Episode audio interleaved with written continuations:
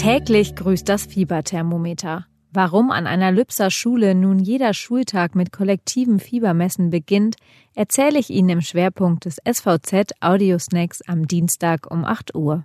Ich bin Anna Rüb und wünsche Ihnen einen guten Start in den Tag. Weitere regionale News im Überblick. Erst vor kurzem haben die Dirt Biker eine eigene Sparte im Güstrower SC bekommen. Und jetzt wurden sie auch noch vom Deutschen Olympischen Sportbund ausgezeichnet.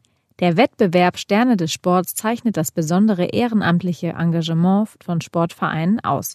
Die Güstrower belegten hier den vierten Platz und können sich über 1000 Euro Preisgeld freuen.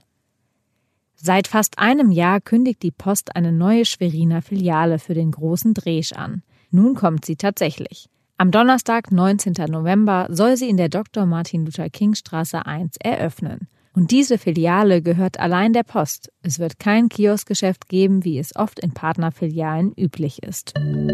Kein Einlass über 37,4 Grad. Die Lübser Schule am Neuen Teich testet im Rahmen einer Studie des Bildungsministeriums das kontaktlose Fiebermessen an über 100 Schülerinnen und Schülern.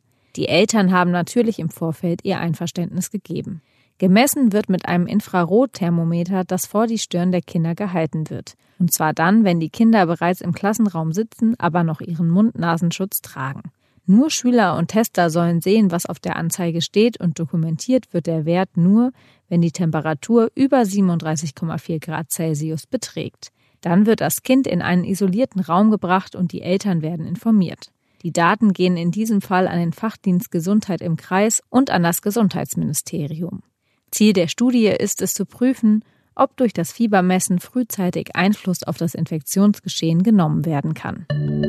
Das war der SVZ Audiosnack. Weitere Hintergründe gibt es wie immer auf svz.de slash audiosnack. Die nächste Folge hören Sie morgen früh wieder.